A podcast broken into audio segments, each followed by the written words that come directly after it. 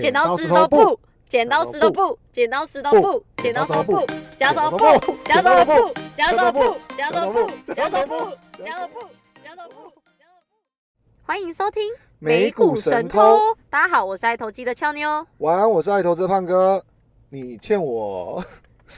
十十盒口罩，靠背嘞，这样五百片呢，因为太多了哦。对吧？没关系，我我现在疫情我都不用担心口罩的问题了。啊，好啦，好，那前情提要一下，嘿，哎对对对，是前情提要吧？要前情提要啊，对，呃不要不要了，不要了。那个今天这一集终于，终于松一口气了。对啊，终于放下心中大石头了，不用再讲到这么这么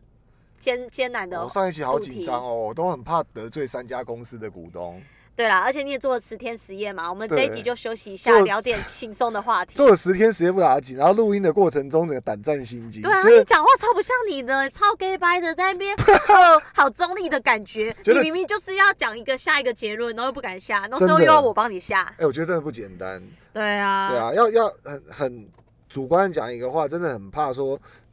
哪一个东西讲好了之后，有一些人会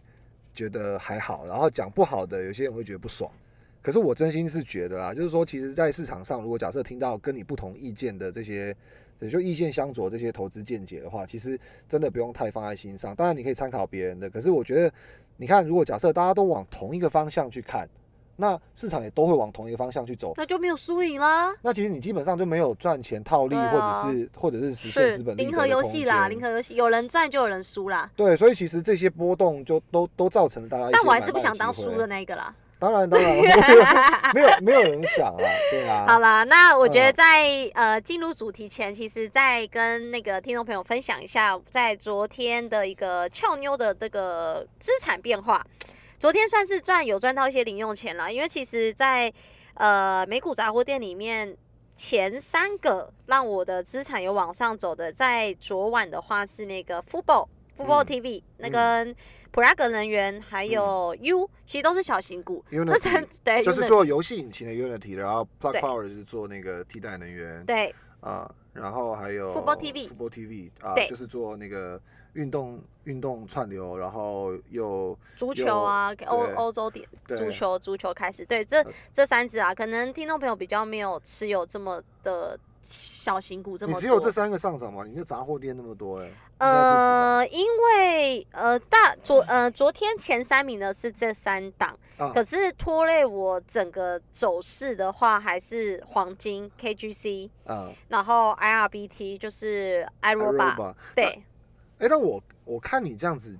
现在自己在看自己部位的时候，我就觉得哎、很辛苦，你你没办法量化，就哎对啊，花花绿绿，花花绿绿，到底有几只上涨，几只下跌，然后 overall 来讲上涨的贡献了多少钱，然后下跌贡献多少钱，真的花花绿绿的哈，对啊，因为其当要花时间算了，对不对？，对，但是就是像跟我我最近就感触蛮深的啦，因为嗯。其实像自从开始在后续一直在录节目到现在，其实嗯。像目前的这几只股票，我就会开始再去做研究，就目前嗯。到底自己持有什么样的公司，就买的时候没在研究嘛，然后买完之后，我觉得我应该要有所成长，我就开始去研究，好辛苦哦，十九只每只都要去研究我自己这几只到底持有什么，那。有研究比没研究好啊。对，但买了都买了啦。对，只是哦。说你研究之后，你会觉得心里更有那个底气，要不要持有它？对对对对对，那我觉得这是最大的差异，就是比较踏实。得对那我觉得这一题其实我就跟胖哥讨论了一下说希望我能从杂货店未来啦，就出清这些杂货店之后，自己能成为一个精品店的老板娘，不要再不要再是杂货店了。所以啊其实这一集想跟听众朋友也一起分享或聊天，说我们到底要怎么开始做投资跟选股的方式，因为可、嗯可能呃市场上有很多声音嘛，嗯那到底要怎么开始进入？投资市场，或者是你要怎么去选择现在适合或未来会涨的股票呢？对对对，就避免人云亦云啦。对啊，其实我们可以轻松来聊一下，就是说我们自己看过或者是运用过的一些投资方式。是的，对啊，然后金融圈内其实大家各自有门派，然后各自的风格其实不太一样。嗯，嗯，所以呃，我觉得比较常看到、常听到在那个媒体上，其实都常常会听到什么 M 头啊，哦哦，技术线型，呃技术线 V 型，转啊，嗯破底，翻啊，左缺右口啊，啊，波浪理论啊，这些嗯东西，他们都是属于根据那个统计出来的那些 K 棒，然后去做一个叫做技术分析。嗯啊，所以如果假设是技术派的操作者的话，可能像现在的年代就会面临到一个很大的挑战，就是因为国外有很多那种量化、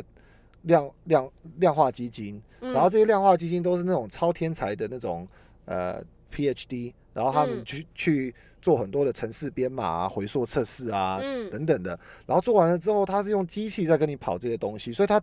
很很快的，它可以 se 做 selection 股票的 selection，然后嗯。有些哪些该进该出的，甚至它在编码上它就直接去做交易了。对。对，那我们慢慢的一个在盯，一个在比较，一个在交易的过程中，其实稍微就慢了一步。嗯。对，所以整个整个执行上又牵涉到人性进去。其实技术分析来讲的话，嗯，我觉得还是很多人很很喜欢，我觉得也绝对具有它的参考价值。可是像我来讲的话，我就会觉得把它当做一个是辅助的工具。哦，其实其实这就跟我的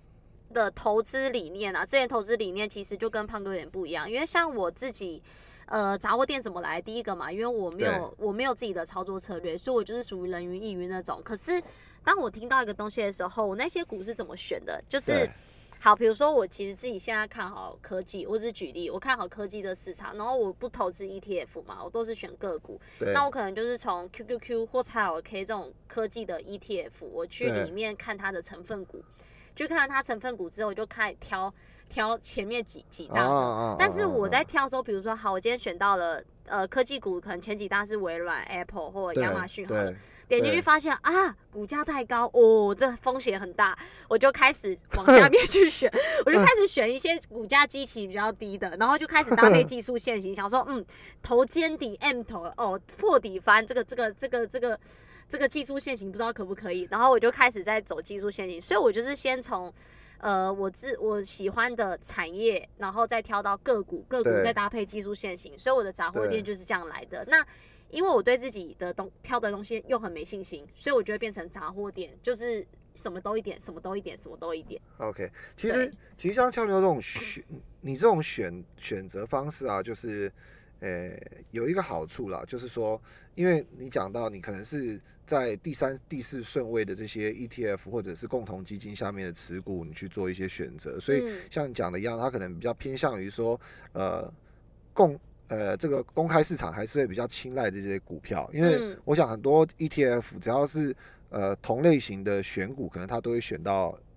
一一些都是一差不多重对，就差不多一些重复的啦。所以，所以你可能在于说，如果假设在市值市值成长的一个状况下，或者是股价增长的情形，你就会拿到比较好的利润。可是相对来讲，其实这里面有一个盲点，产生了你的风险，就是变成说，呃，你看像呃共同基金，它可能 size 是是可能三十亿或五十亿的美金，嗯那大一点可能上百上百亿。嗯，比如说 ETF 的部分的话，也是大概有一个这样子的规模。嗯那他们在分配这些权重的时候，可能看他们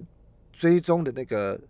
benchmark，就是指标嗯是哪一个。嗯比如说像科技的，它可能就会盯着这个纳斯达克，对然后。里面纳斯达克的分配方式，可能它就有一些权重，比如说苹果占多少，脸书占多少，然后微软占多少，那自然是由大而小的分配，由上而下。对，所以，如果假设整个市场的共识是认为说经济还会在好转，然后股市还会在呈现一个多头的格局的情形下，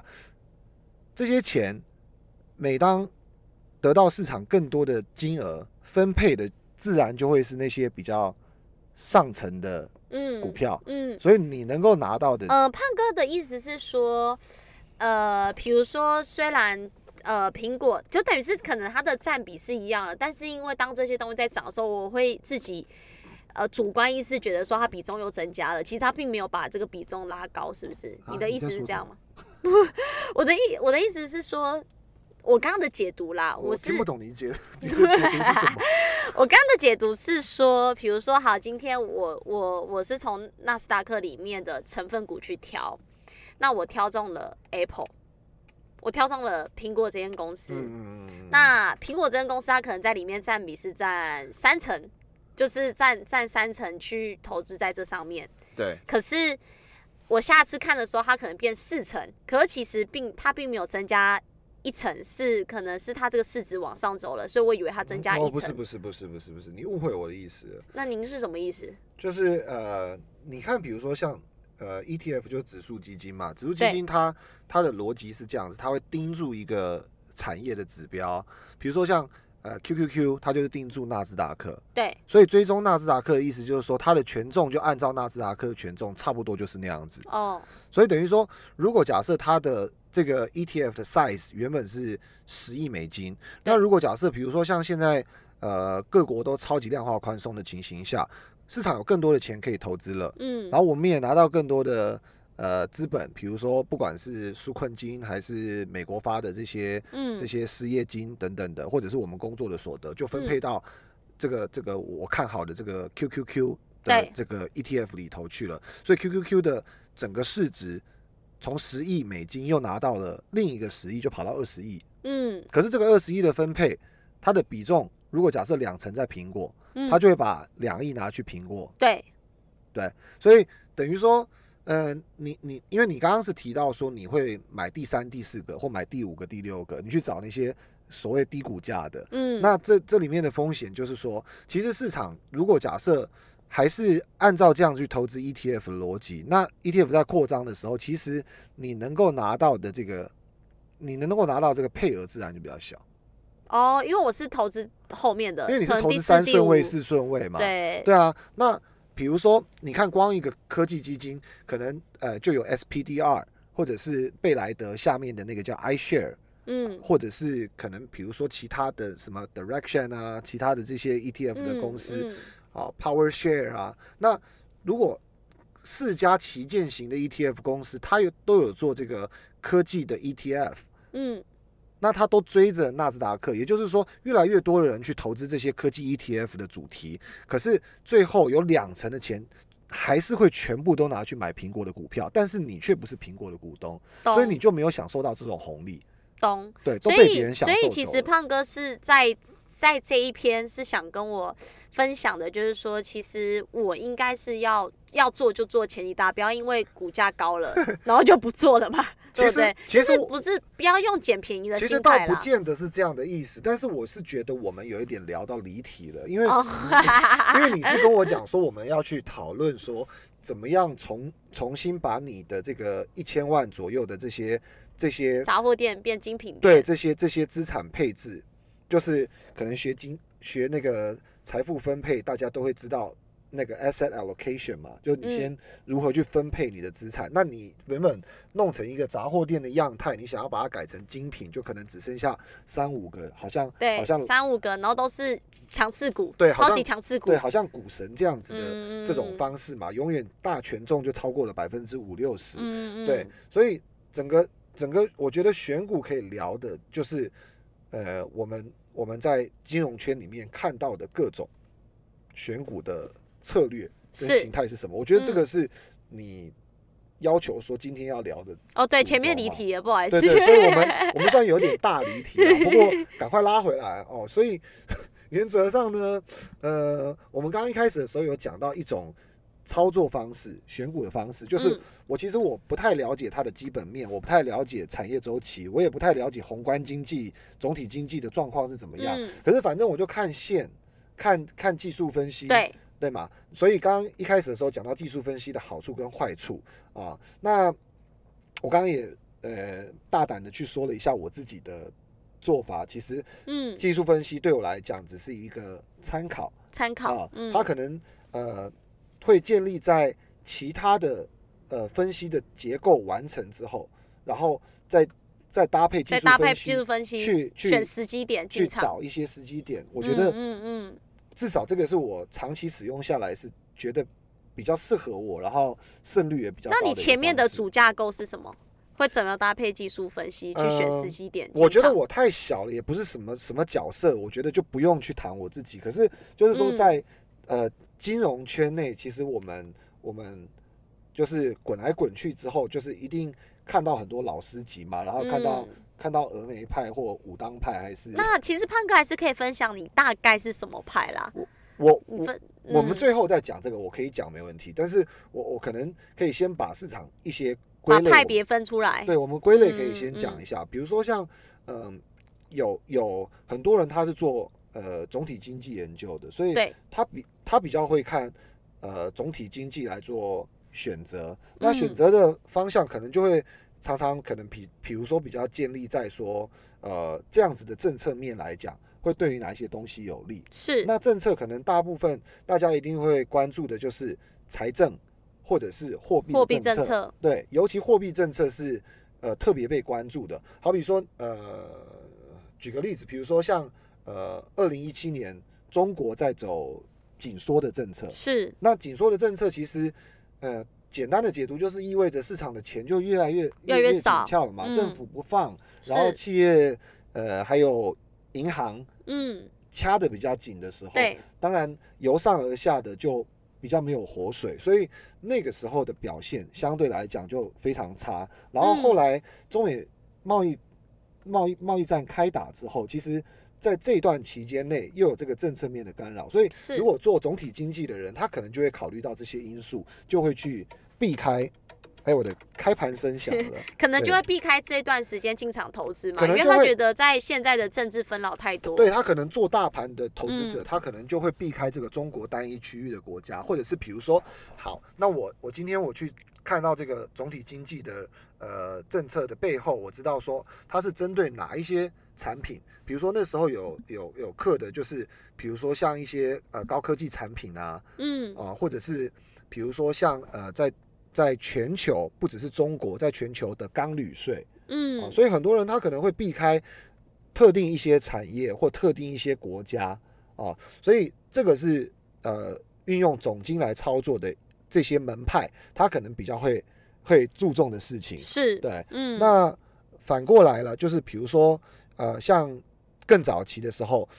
奥巴马的时候很有名，就有一个奥巴马 Care，嗯，所以很多人他按照这样的政策，他可能就在在呃美国的市场，他特别就会挑出这个呃这个呃产业出来去做去做投资，是，所以这个就延伸出来第二派，就是说嗯。除了我做。总体经济，我会挑单一国家，哪一个国家现在是属于扩张期，可能适合投资，那我去挑一个单一国家之外，可能因为这个政策面，然后我搭配着可能会受惠到的一些行业，最后就衍生出来这个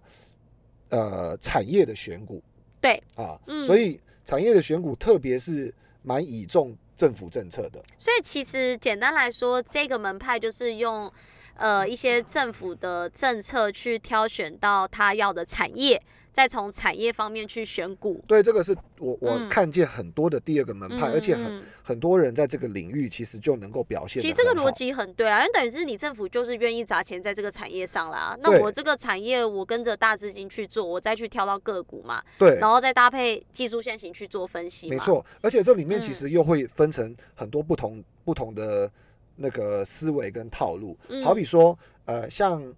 呃做这个呃产业的人，他可能比如说看到现在全球都在谈一些关于无碳化嗯，啊、或者是呃这些节能政策的预算出来之后，他可能就会稍微去挑一下，比如说电池行业对，或风电或者是太阳能。嗯，这些产业，他去做投资，甚至呃可以进而延伸到就是说，比如一些厨电啊、配电啊嗯等等的这些企业。所以像呃美国就有一些 ETF，比如说像 PPW 或者是 TAN 太阳能、嗯 FAN 嗯 FAN 就是那个。那个风力发电的 ETF，或者是比如说 ICLN，就是 iShare 那个贝莱德下面的那个呃 Clean Energy 的 ETF，他就嗯可能挑单纯去挑这种行业。那当然，呃，就会延伸到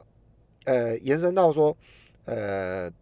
可能你的进场时机会怎么样？所以我刚刚一嗯。开始的时候有讲说，技术分析可能就是一个搭配，因为比如说像我们刚刚讲到那些东西，虽然是政府政策保护，可是因为它去年三月经历一个货币跟政策的双扩张期嘛，嗯，所以它在 COVID-19 之后，它从很低的位阶，它是一个 ETF，不是个股、欸，对，已经攀升了，它一下直接在短短的嗯。半年的时间已经涨了四倍，所以集体是从一月开始跳水。所以我其实偶尔我在呃不同的投资社群，或者是或者是投资的这个，比如说那个板板上面，民间的这种讨论板上面，我都会嗯看到说，哎呦，i 那个 ICLN 啊，或者是是那个那个风电啊都不会动啊，而且年初这样子刷产啦、等等之类的。嗯，所以其实就算它是政府去支持或扶持的产业，其实还是要挑选时机点，搭配技术分析进场啦。对，所以其实、嗯其实就会呃回到你你的资金是如何安排进场，如何安排退场。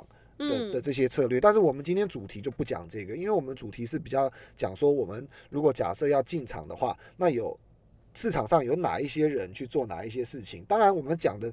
也不是全部，可是主要讲的是说，我们自己作的为一个？作为一个散户作为一嗯个散户，我怎么样至少不是一个那个很容易被割掉的韭菜啊。哦，对，对不对就你不是单打独对斗啦。然后我我也我也，而且重点是我们也没有像法人或者是像 Wall Street 还是像那些 PhD 那些天才一样有那么好的嗯，那么好的工具啊。对，比如说他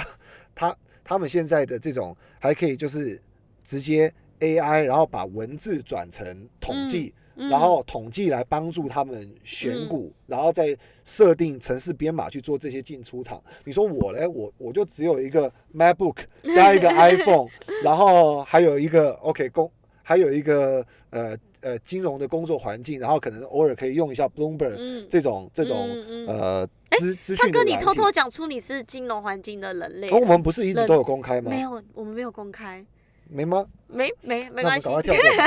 所以，所以呃，选股刚刚提到，就很多人就会用产业派。那我们讲产业派的另外一种思维呢，它可能就是会比较偏向于说，呃，他去看行业的水多深，天花板多高。比如说像我们过去三集，就是嗯有一点延续着。这种选股精神去做节目，因为你看我们第一集讲说，从我不认识这个产业，那我嗯得先知道说这个产业在干什么嘛，嗯。对不对？所以虽然我们做的不是像真实的科技人一样这么、嗯。这么这么厉害，然后我们嗯没没有那些呃 PhD 或者是专门在做那个研调的机构呃嗯，来的那么精细完整的报告，可是我们用我们的方式去尽可能的运用公开资源，嗯，然后把我们呃这个产业基础在做的这个事情的概念统计出、研究出来了之后，然后我们再进行产业里面佼佼者的一些比较。然后比较之后，就会衍生出来，就是说它的这个产品销售，还有它过去的这个布局，跟未来公司从董事会、从财报公布出来之后，它未来的这个蓝图要专门去去去嗯攻哪一块。所以这个门派有点像我从我有兴趣的产业那边，不是从政府扶持，就因为俏妞我就是有兴趣有趣这个产业，兴趣会比较轻松啦。对我有兴趣这个产业，但我然后们是很吃力，我觉得，对，因为毕竟这不是，呃，毕，毕竟半导体真的是很博大精深、啊。因为我是我是直接在过去十几年是直接把它跳开了。对你其实没有做这个行业，我是没有做这个这个的投投资，我都喜欢做一些比较比较适合我这种没大脑、啊，没大脑的，呃，那个也是小小玩啦，就是主要还是一些蓝筹、蓝筹筹、红筹嗯，比较多啦，或者是市值权重占比比较大的公司。不不过也不讨论我了啦，所以。总而言之呢，就是呃，我们刚刚讲到说，有些人他选产业，他可能就运用这样子的方式，所以他可能就会哦、按照我们前三集做节目这样子逻辑，然后最后就挑了几家这个龙头的公司之后，因为挑龙头的原因是尽量避免嗯风险嘛，踩雷嘛，对，对，踩雷的风险。那当然，其实也也可能会错过很多公司早期的这种巨额嗯报酬的机会啦。不过就是说，如果假设这个，因为因为在产业里面看到，如果假设是比较有钱的这种思维，毕竟他们就是会尽量避开犯错，所以这个事情是应该是永恒不变的。是，对，嗯所以我觉得这个是适用于大家。然后，呃，所以如果假设我们去按照这样子之后，我们挑出来这个产品线，最后我们至少可以用我们自己的解读能力去看看说这个东西的天花板，还有它的周期对，有有多高，嗯，有多长，还有未来可能会成长的盈余有多少？呃，对，没那么厉害算出来，但是就是说至少知道说饼有多大嘛，嗯，，对，所以一下子，对，所以我不我在不进行呃单股操作的方法下，就是我可能觉得这个产业，比如说半导体产业，台湾人是全部人一定会知道，因为这是我们台湾之光嘛，对所以我我们一定就在这个产业上如果去进行投资，按照过去的回溯测试，是就是把呃回溯测试就是把一个期间嗯拿出来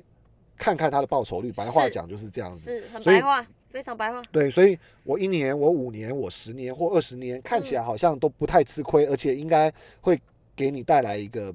蛮不错的嗯潜力。那后后市的部分的话，其实也不被看淡嘛，至少目前是这样子。嗯，所以类似这样子的一个逻辑就存在在市场上。那还有另外一种呢，就是像呃最近很多国际性的投资银行，他们都会专门最厉害，他们都会出一些投资产业投资研究报告。哦，这啊另一个门派了吗？没有同一个门派哦，同一个他门派。他们比如说呃那些外商嘛，比如说呃像那个花旗银行、汇花叉、汇丰银行、瑞瑞士银行等等的，或者是呃台湾的有一些券商，比如说什么元大证券。呃是，兆丰金控等等，他们就会去写一些产业的研研调报告。那那嗯些人就是每天就是一直在看东西，在看东西，然后嗯从早写到晚，从早读到晚，就看得嗯很里面，看得很很深的。所以嗯做产业的人就是可能参考这种报告，虽然你不一定照他的逻辑去选股，可是嗯从里面拿一些东西，然后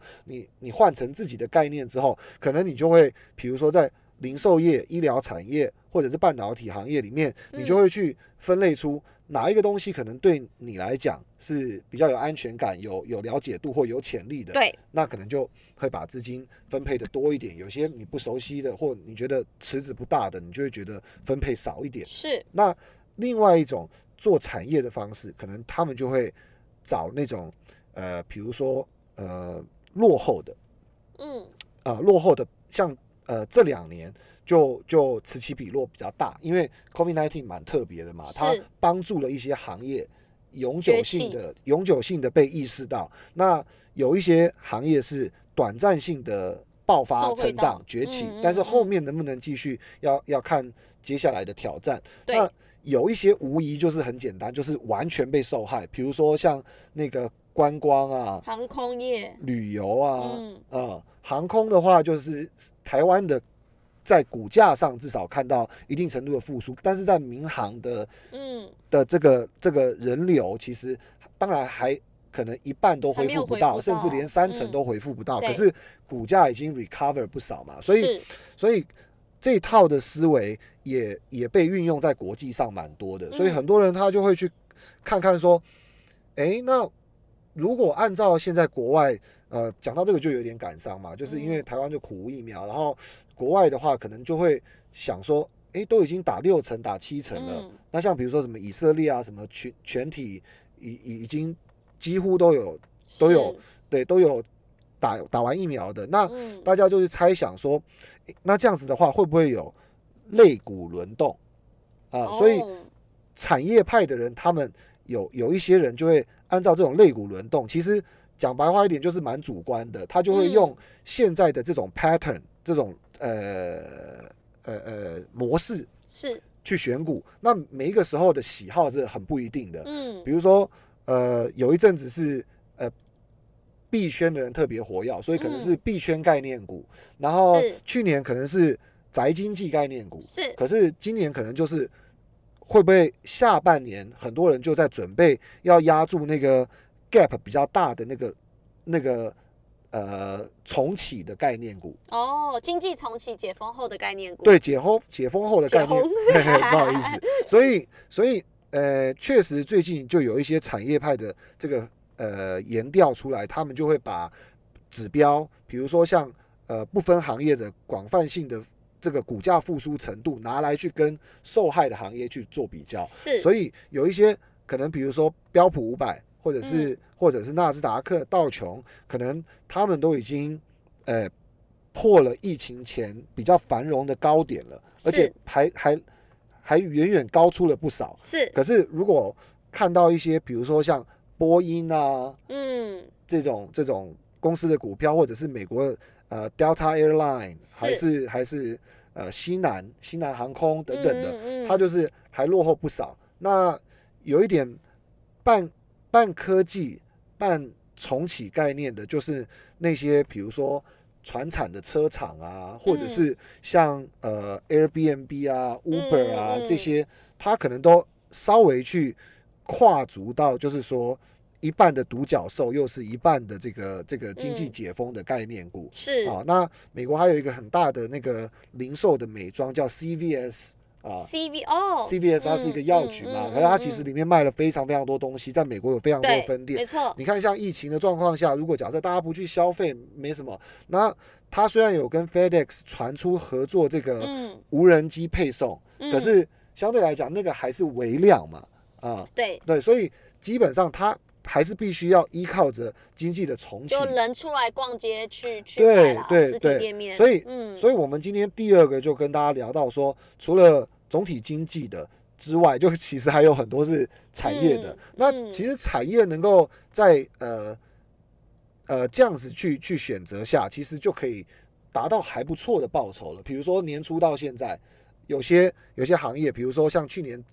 呃三月以后涨三四倍的那些新能源行业，可能就跌了三四成回来。嗯嗯，可是它去年涨了三四倍，所以你在里面，对，所以你在里面参与了其中一段，你可能就你可能就去年拿到很不错的这个这个超额报酬。嗯，那今年如果假设你上半年选对的话，你一定不陌生一些，比如说类似像呃运价变贵，然后原物料缺货，或者是呃铜价创新高，嗯。钢价创新高等等的一些一些关键字。那回头来你再去回溯这些铁矿铁矿砂的概念股啊，嗯。原物料的概念股，或者是像最近呃布兰特或者是西德州原油也在也也在持续的攻高，是是所以创新高，嗯，对，在今年的 right timing 去做这些产业投资的人，可能也已经有了几成的报酬在上半年。是，那那产业的操作方法，可能就是有一些人他会是利用上述刚刚讲的两种去做去做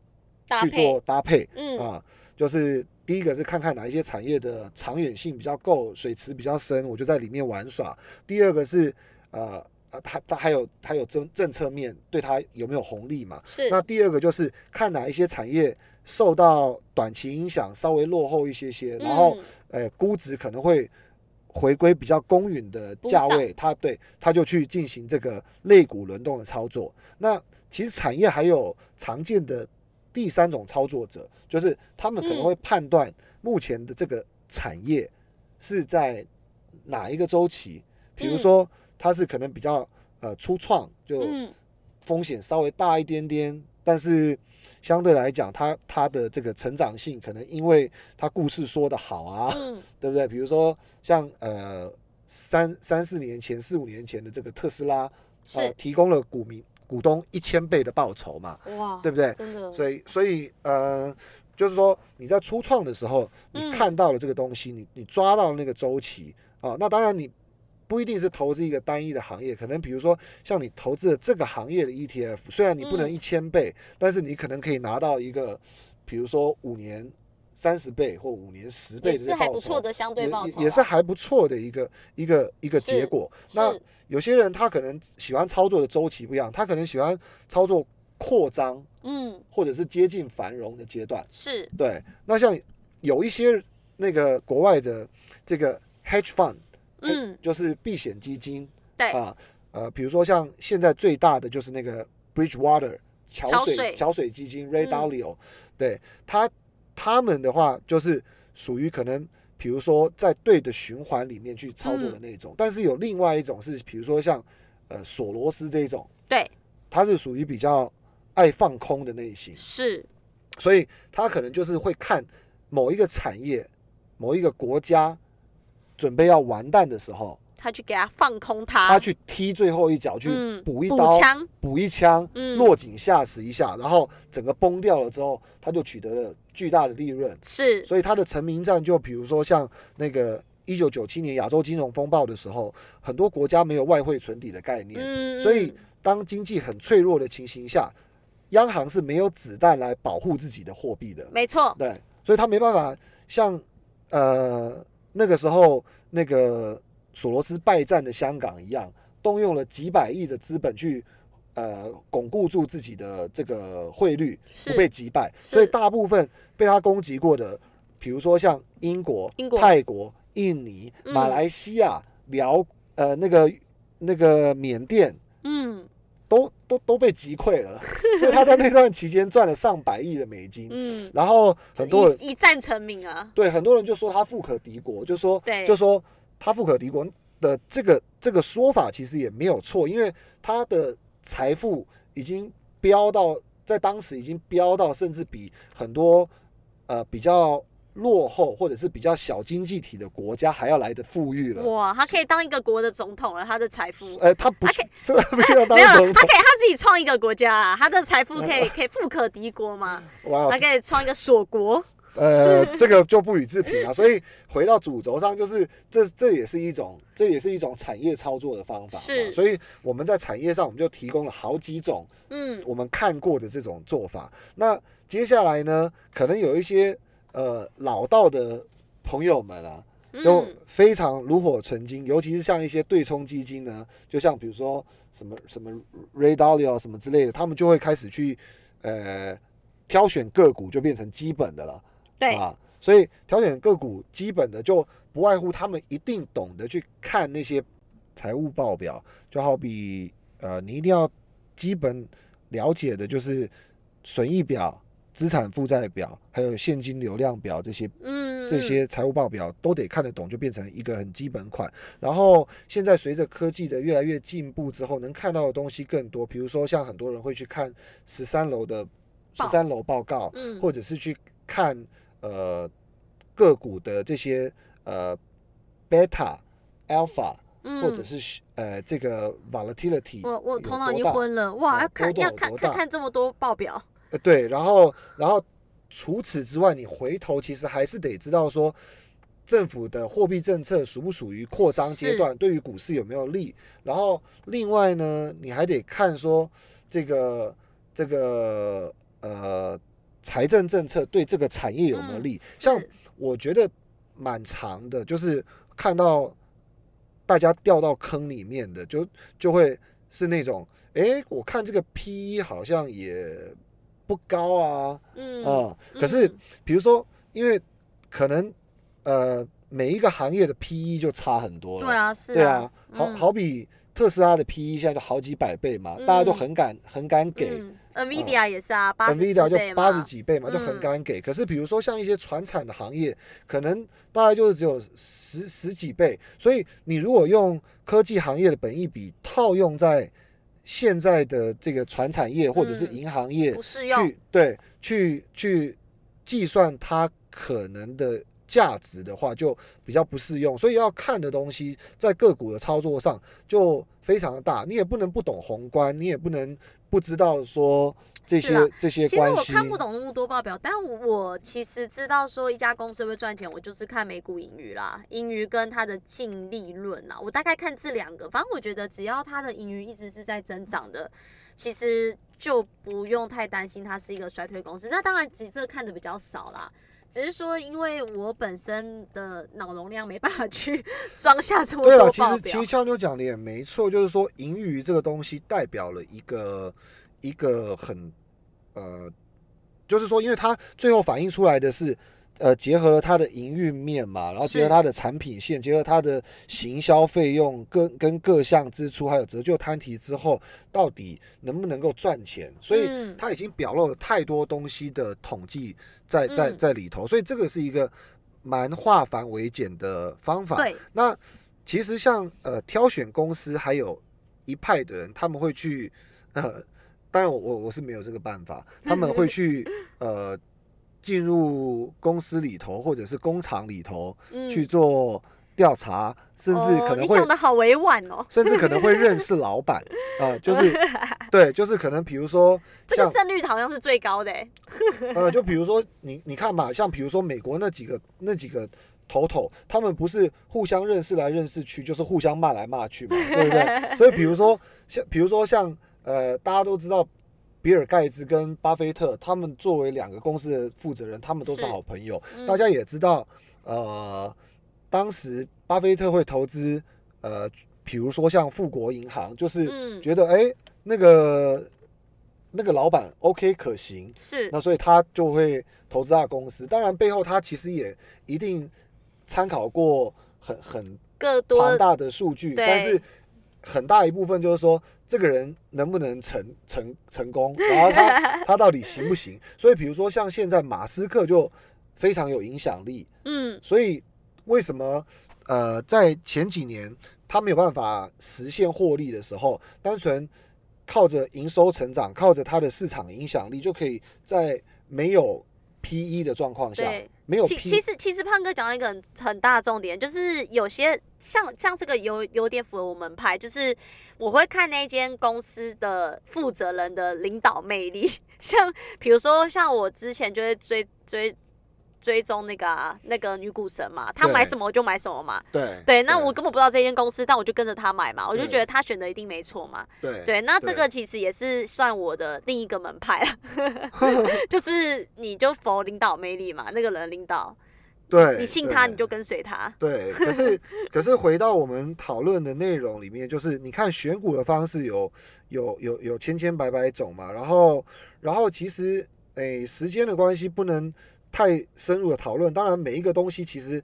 要讲都可以讲很久，然后都可以单纯辟嗯一个、一个新的单集来好好的深入探讨它。可是想要跟就是俏妞聊的精神，就是在说，其实呃选股跟拟定策略的整个整个方向是必须在出发前就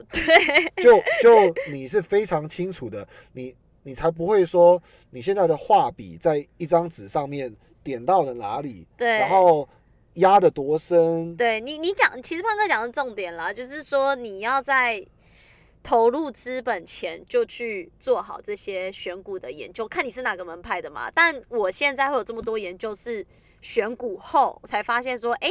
我再开始去研究这几档嘛。对，那我你你看，我们刚刚讲到了我们自己日常生活中观察到了好几种方式，比如说像像一开始谈到的技术分析、总体经济、产业产业分析，或者嗯是、呃我这个 security selection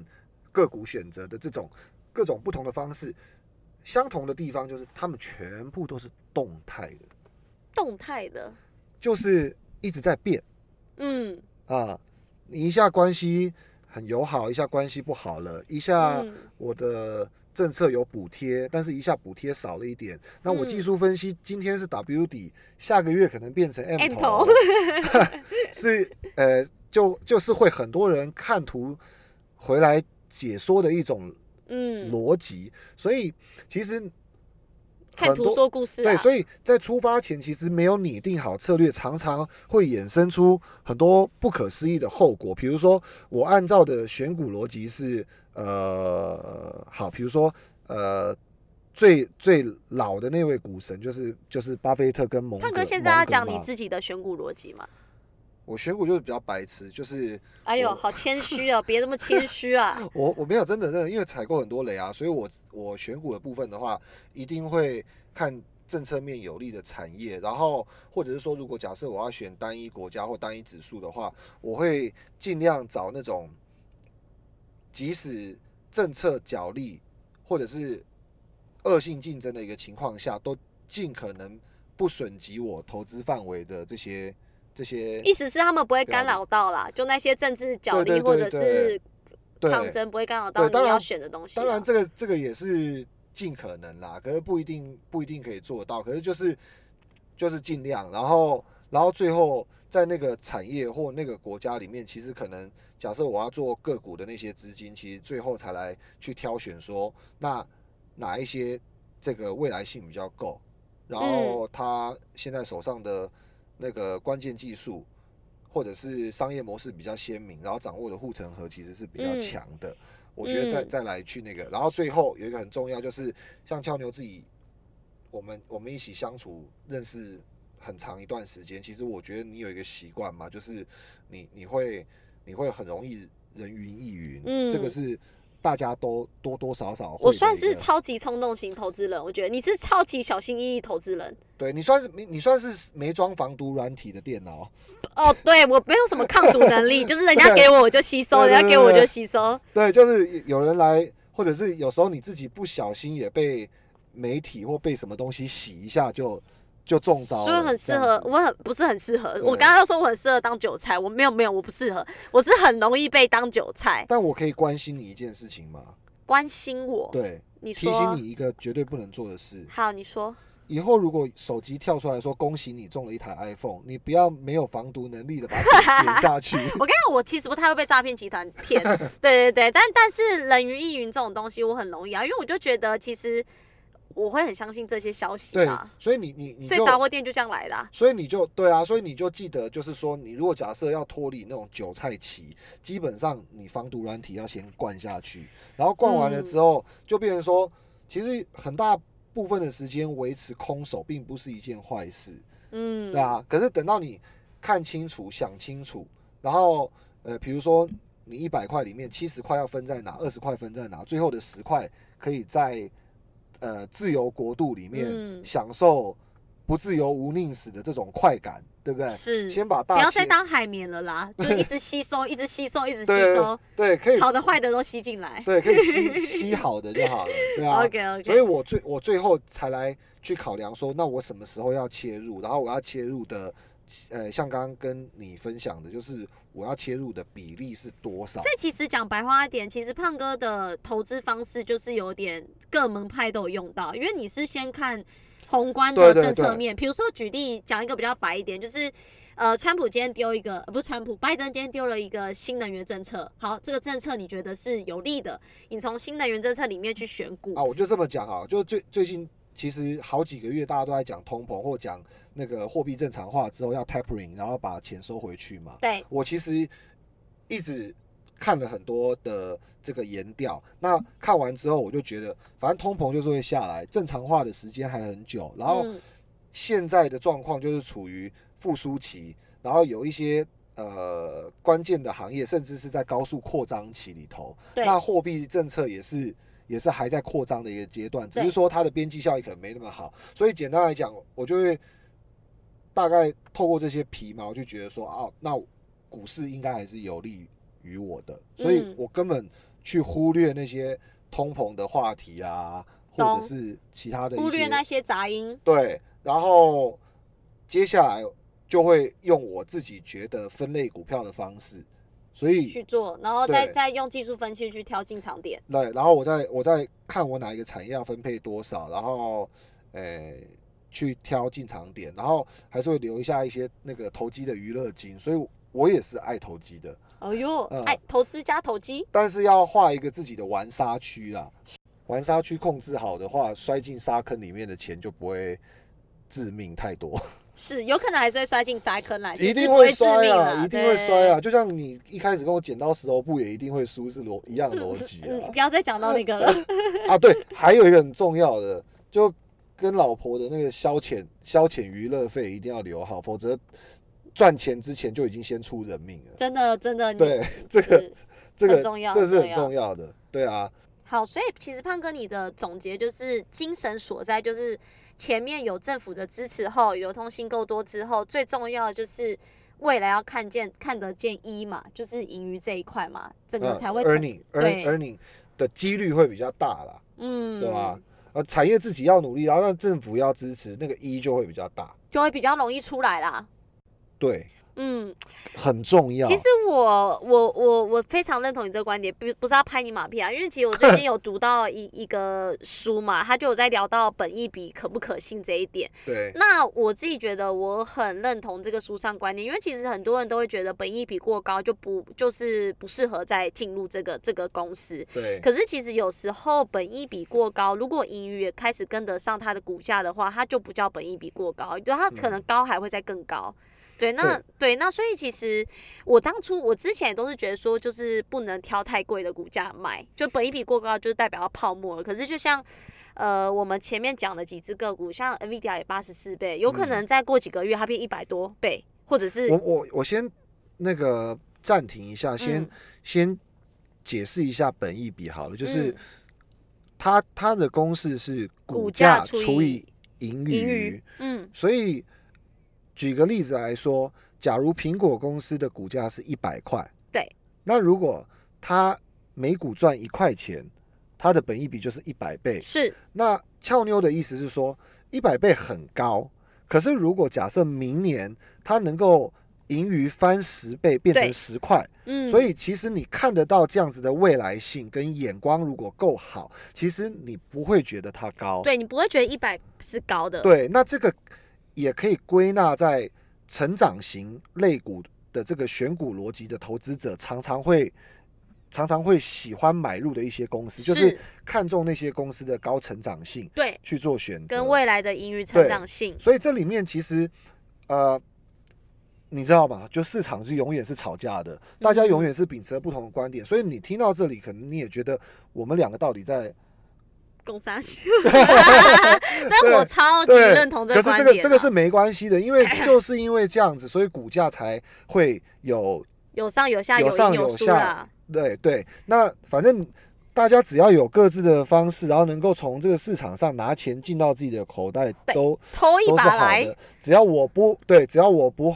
我不害人嘛，我不嗯我我不去去去那个啊，怎么讲的？好像怎么怎么讲的？我们节目要去偷偷人家 钱一样，没有，就是每个门派都有每个门派奥秘对，那所以所以刚刚俏妞讲那个 P E 的意思，就是说很很多人都觉得说我 P E 一定要五倍，我一定要三倍。那有些人像他们中的套路都是，呃，哇，我看 P E 五倍，所以我去买它。结果呢，刚刚有解释过嘛，股票是股价是五块，对每股盈余是一块，对所以本一比就变五倍了。对，所以我以为我买便宜的时候呢，结果我发现最后股价一直跌，跌到四块，跌到三块，越越来越便宜。对，跌到两块，对，然后本一比就越来越低，低了越。来越低，越来越低。那为什么会这样子呢？原因就很简单，因为普遍市场上握有资金的，不管是法人、政府或者是这个散户投资人，都觉得这家公司未来没有盈余成长性啊。对一定没有未来嘛，所以，所以这个回到刚刚讲的，可能是因为宏观经济导致这样子的共识，或因为因为产业分析导致的共识是，等等的，所以我们我们觉像我个人来说的话，我就觉得你一定要或多或少都对所有的东西都有一点嗯基础的嗯，了解，然后再来选择你自己真的很擅长或很嗯熟悉的领域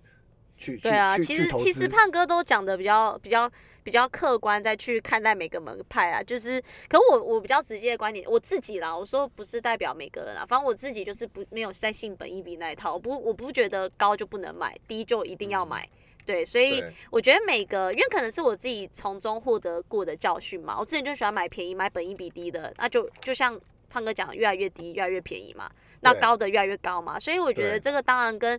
呃投资人跟市场对于这间公司未来的盈余成长性是有所期待，才会给它这么高的股价嘛。所以其实我之后也透过自己的经验，不是走看书啦，也学到说，其实这并不是绝对的事情，嗯没有说嗯绝对要买或绝对要卖这这件事啊。对啊，所以今天因为我们之前制作了一个，就是呃，根据都一点点的这个精神在嗯制作的三个单元之后，然后因为我们也元气大伤，所以 今天特别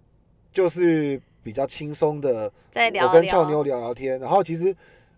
哎、我我我想我想可以分享我们昨天聊天的内容，就是呃，嗯因为俏妞她之前呃不知道从哪一集开始，她就一直公布自己的杂货店嘛。那嗯我想常听的人也都不陌生了。不过可能很多人不知道俏妞之前有一个习惯，那这个习惯好不好呢？你都可以留言告诉我们。我先跟你们讲这是什么一个习惯，就是呢，他会呃分得很散很散啊。那其实真的专业分得很散很散的人，他们其实都能够跑回溯、跑模型，说这个东西分散的有效性高不高？嗯比如说，呃，我买 A 股跟买 B 股两个股票，到底呃我这边各分配了五万美金之后，是不是都一起涨一起跌？嗯还是 A 涨 B 就跌？嗯，所以如果 A 涨 B 就跌的话，我就用 A 去保护 B，或 B 去保护 A。是对，那俏妞她一开始的时候投资就没这种概念，所以第一个她可能有一个习惯，就是她只要觉得股股票的呃投资量多了，公司多了，我就分很散了。然后我发现一件事情，就是说今天出太阳，心情通通好，但是嗯，今天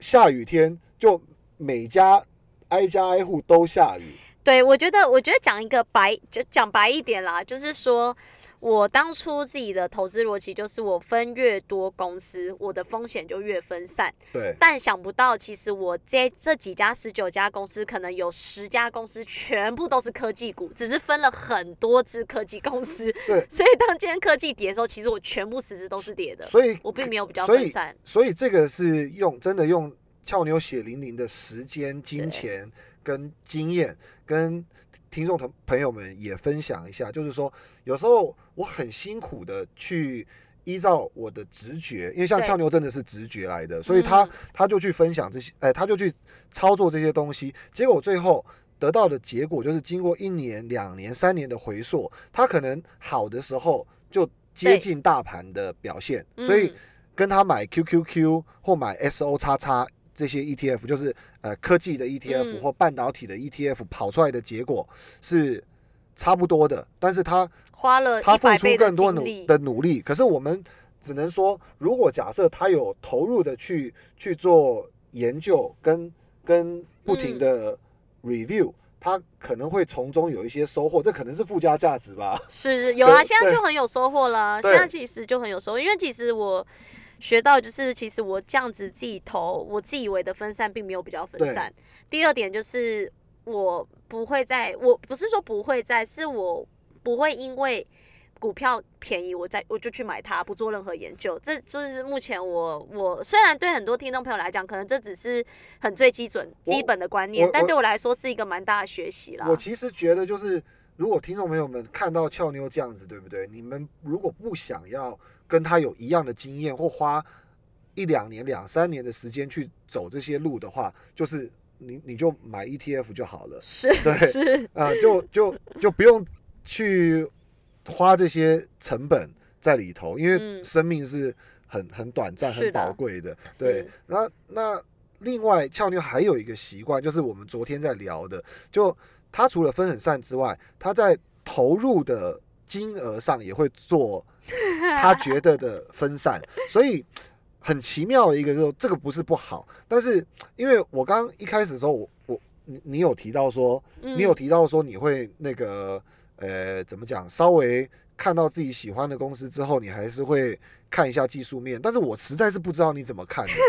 有一些股票买了十九次，那么呃十九次，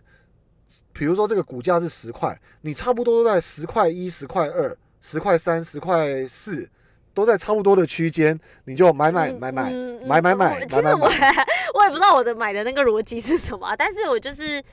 就像你讲的，其实就是做每一步都要有逻辑啦。就对，就那个，我觉得回溯俏妞的逻辑就是，可能那时候就比较来电，他就会，他他对他有触电到我，想说，嗯，好，再买一点，再买一点，再买一点。就对我每次都不敢，我每次都不敢投太多，但是可能一支投了十次之后，就它就变很多了。对，所以所以呃，好的是，因为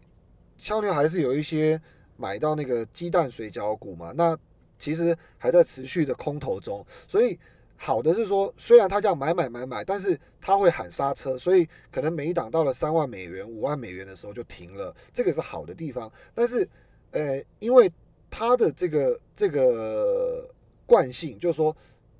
保，我觉得这应该是你保护自己嘛，对不对？嗯，我觉得我在保护自己好啊。，那所以他保护自己，他这个设三四万上限的时候，我昨天就，呃，突然有感而发，我就跟他提说，诶，可是你在同样的价位十块上下，全部都做到了你觉得单股的极限了。那可是现在两成了，确实这家公司真是好公司。那你看起来技术能力、技术分析能力不怎么样，早买点能力不怎么样的时候，你又设了一个这个 cap，所以你没办法再让自己说服自己投入这家已经便宜三成的公司或两成的公司，其实就对啊，这个这就变很就有一点可惜。所以这个地方其实是想用俏妞的血泪、金钱跟时间，跟听众朋友再分享一个，就是说你在投入一个公司的时候，当然如果假设你买的是定期定额的共同基金去做一个主题或单一国家，那你可能没办法做到呃呃这个自己主动择时进场啊。是可是如果你是投资美股的话，基本上所有的交易都是主动，甚至你可以搭配一些券商平台，他们现在都可以让你直接定价，然后长效单去买入，可能比如说三十天嗯或多久之类的。那自然你的这个价格区间，假设真要分散的话，你去拉开它对，会比较好。那另外一种高手们，可能你在听我们节目的话，当然你就可能嗤之以鼻啦，因为你每一次入手的时候，基本上它的下档都可能不到五趴十趴，就会开始嗯走、走一段很好的行情。那种听众朋友们，我们就会觉得。在我们看到的案例里面，你如果不像那个八爷爷这样子把那个钱啊一次 all in 个嗯，五十趴的总资产，还是还是七十趴的总资产，其实整个冲上去了，你你只有一 percent 的权重在里面，那其实原本可可以大鱼大肉的，最后也嗯只吃了一个小小小豆芽，小虾米，对小虾米就嗯，也很可惜。所以，呃，我不知道在听的你是属于哪一种人，门派的，对，然后你你你你目前的状态是怎么样？不过你 你有什么呃好的选股方式啊？因为我们今天嗯聊选股嘛，所以你有好的什么选股投资方式？希望你们也都留言跟我们分享一下。没有没有哦哪一个门派是绝对百分之百胜率啦，只是说在下每一笔资本赌注的时候都要认真思考过了。对，然后你你如果想安慰俏妞的话，也 也特别欢迎你 都五星给他打气打气。真的五星对我打气打气，因跟我评论一下。哎，等一下胖哥，我们还没有提到说我们前面玩剪刀手不知道干嘛。哦，他欠我，他欠我十盒十盒那个口罩啊。其实，呃，这个也反映一件事情啊，就是说，俏妞还有一个特别习惯，就是说，为什么他会加码十九次在一个股票上？就是说，因为他任何一笔投资都不能输。可是他刚刚跟我玩拳的时候，就玩。呃，划拳的时候就中了这种套路了，因为我都看准了他不能输嘛，所以就凹，我就想凹开放他无限凹单，所以你看他就很倒霉，走一个长长的下坡路。所以我就有用之不绝的口罩啊。那听到这里的听众朋友们，如果你想要安慰俏妞，然后我以为你要讲了，如果我缺口罩，记得找胖哥拿哦，他现在有 五百片喽。我现在五百片还没拿到，俏妞可能会赖账。然后欢迎你五星留言分享你的选股策略，也给俏妞打打气，加油加油，加油！给我们五星评论。对，嗯然后轻松的结束了。如果你有兴趣，可以听听看，呃，关于半导体的一系列单集。那我们预计在下一集会邀请十二集的人中之龙的龙哥，哦哟，他呃近半年有两个经典之作，就是呃大举买入 NVIDIA，还有放空，对放放空比特币，呃精准预言比特币会。呃，来到三万的价值，所以有兴趣的朋友们，下一集也可以准时锁定我们的节目，欢迎订阅加五星，美股神偷，下次见，下次见，拜。拜拜